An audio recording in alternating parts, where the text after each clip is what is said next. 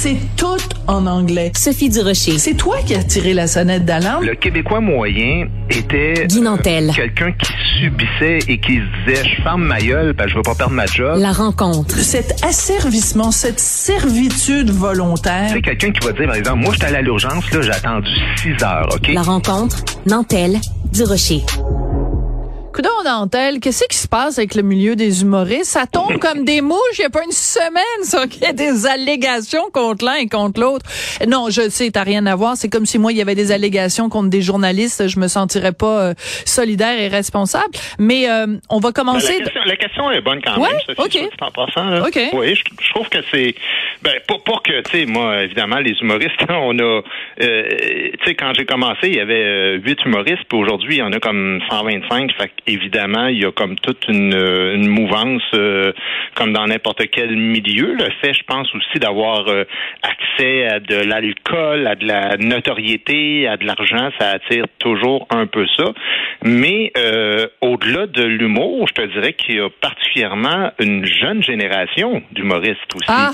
Ça, c'est un point. Ça, c'est extrêmement intéressant. Ce que tu viens d'a- d'avancer est extrêmement intéressant. On va prendre un petit moment pour parler de ça. Donc, pour euh, pour euh, que tout le monde sache de quoi on parle, c'est que euh, aujourd'hui, au moment où on, on, on enregistre ce ce, ce, ce, ce- segment avec toi, donc il y a des allégations. Encore une fois, pas d'accusation au criminel, des allégations portées euh, d'agression sexuelle et de violence psychologique, etc. contre euh, l'humoriste Fred Dubé. Donc c'est pour ça qu'on qu'on qu'on parle de ça. Mais la question de la génération est très intéressante, Guy, parce que pendant des années, on parlait, de, disait, euh, bon, les mononcles, c'est des comportements de mononcles, mais là, on va mieux éduquer nos garçons. Et la prochaine génération, la notion de consentement, la notion de respect, la notion d'égalité, tout ça, la nouvelle génération qui monte, elle va mieux comprendre ces concepts-là. Or, ce qui est frappant au cours des derniers mois, des dernières années, c'est que justement, beaucoup de ces allégations-là visent des jeunes. C'est fascinant. Il y a des allégations qui visent les jeunes, puis il y a aussi à se demander si euh, la tolérance, je le mets entre guillemets, même si tu vois pas euh, les gestes que je fais avec mes doigts, euh, par rapport à certains comportements qui euh, autrefois étaient justement plus tolérés, euh, des comportements qui sont vus aujourd'hui et considérés comme toxiques, donc euh, sont plus facilement dénoncés par une plus jeune génération de filles et de femmes aussi.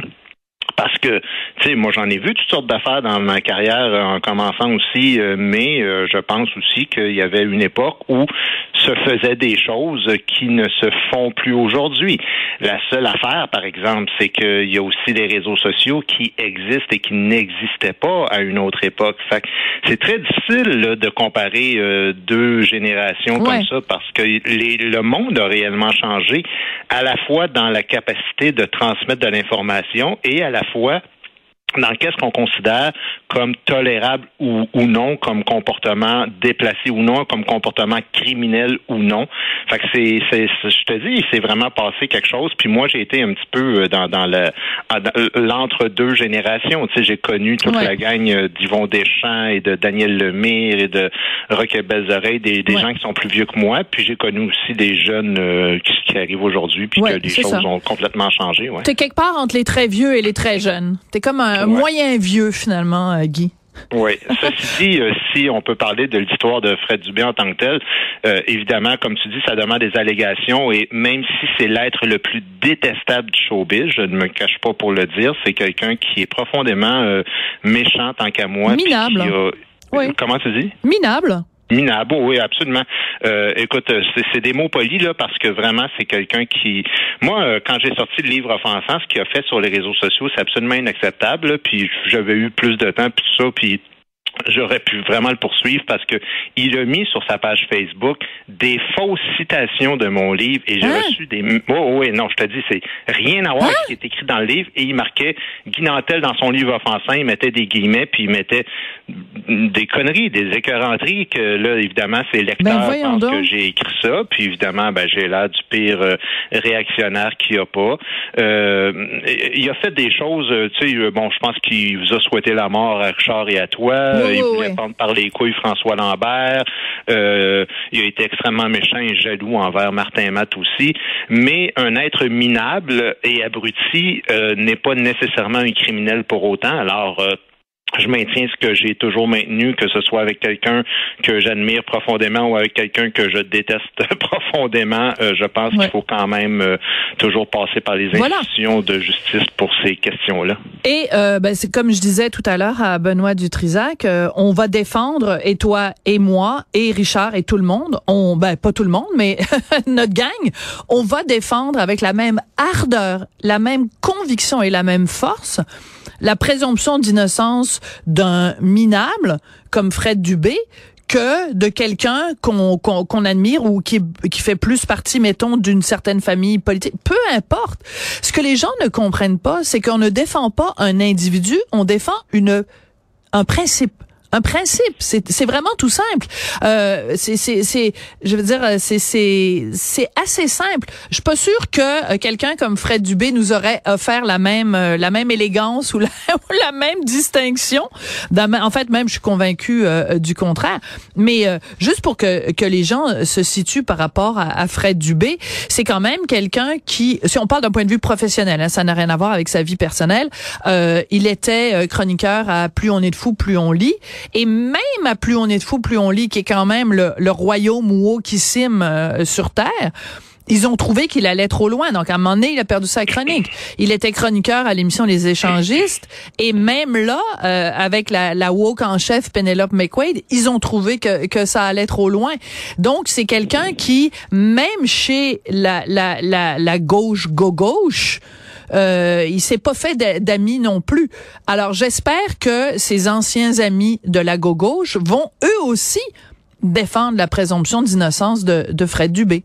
Mais ce qui est intéressant dans ce que tu dis, c'est que ça démontre à quel point, euh, tu sais, des fois, euh, les gens euh, de centre ou euh, de centre droit sont vus comme le diable, hein, sont, sont diabolisés, puis sont vus comme des des salauds, alors que les gens très à gauche, lui c'est un gars d'extrême gauche, là, Fred Dubé, oui. ben ils ont comme toujours la vertu de leur côté, sauf que moi, je, je lui avais justement écrit ça quand je lui avais répondu par rapport à ses fausses citations. Je lui avais dit, je te savais déjà un humoriste minable, mais deviens pas un, un humain minable. Parce que je dis là, ta façon de procéder, c'est absolument intellectuellement malhonnête. Et si tu as un once d'honnêteté encore en toi, tu vas corriger le tir, tu vas revenir sur ce que tu as Mm. fait. Et il l'a jamais fait, puis il m'a écrit quelque chose, je me souviens plus, là, je paraphrase, mais genre, euh, euh, souffre, euh, crève, puis arrange-toi avec tes problèmes. Bon, ça Alors, m'attire. Lui était prêt à tout parce qu'il était dans l'idéologie. Pour lui, j'étais du côté des méchants. Voilà. Alors que moi, même s'il est du côté des salauds de m'avoir fait quelque chose comme ça, et toi aussi, je pense que tu considères ça, on le défend quand même. Pas qu'on défend ses gestes s'il les a commis. On défend l'idée qu'il a la présomption d'innocence tant et aussi longtemps qu'il n'y a pas des plaintes qui sont portées euh, auprès des institutions et que, qu'il subit pas un procès euh, juste et équitable par rapport à ces questions-là. Ouais. Et quand on dit extrême gauche, parce qu'il y a peut-être des gens qui nous écoutent, Guy, puis qui disent bon, c'est deux euh, deux personnes, ben toi t'es plus au centre que moi, mais deux personnes plus campées à droite, centre droite, qui qui prennent un deux par quatre pour pour fesser sur quelqu'un qui est pas de leur même famille politique. Mais quand on dit que Fred Dubé d'extrême gauche, euh, je me souviens entre autres d'une chronique qu'il avait faite à la radio de Radio Canada où il avait fait toute une tirade contre les, les banques et les caisses populaires et ils en- s'en prenaient à Desjardins parce que Desjardins avait fait l'affront, imagine-toi, de faire des cours pour euh, apprendre la littératie financière aux enfants, ce qui en soi, moi, je trouve est une très bonne idée, mais ça a l'air que c'est bien épouvantable parce que c'est un anticapitaliste. Alors, il avait dit la seule chose qu'on devrait déposer chez Desjardins, c'est, je me souviens plus s'il avait utilisé la dynamite ou des briques. Et la seule chose qu'on devrait déposer dans une caisse populaire Desjardins, c'est des briques.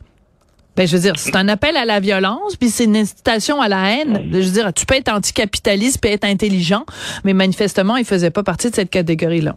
De toute façon, je pense qu'il s'est jamais caché euh, pour dire qu'il était lui-même un gars d'extrême gauche. Là, alors Ouais. euh, c'est pas pas une grande révélation, mais euh, moi, je j'ai rien à l'idée. euh, moi, je suis pas un idéologue au départ, c'est-à-dire que j'ai l'impression d'être très pragmatique. Donc, que tu sois à gauche, que tu sois à droite, moi, si, si tu fais pas de mal aux autres, puis que tu défends tes idées, moi, ça me cause pas de problème euh, qu'on soit pas de, de, de, la même famille de pensée.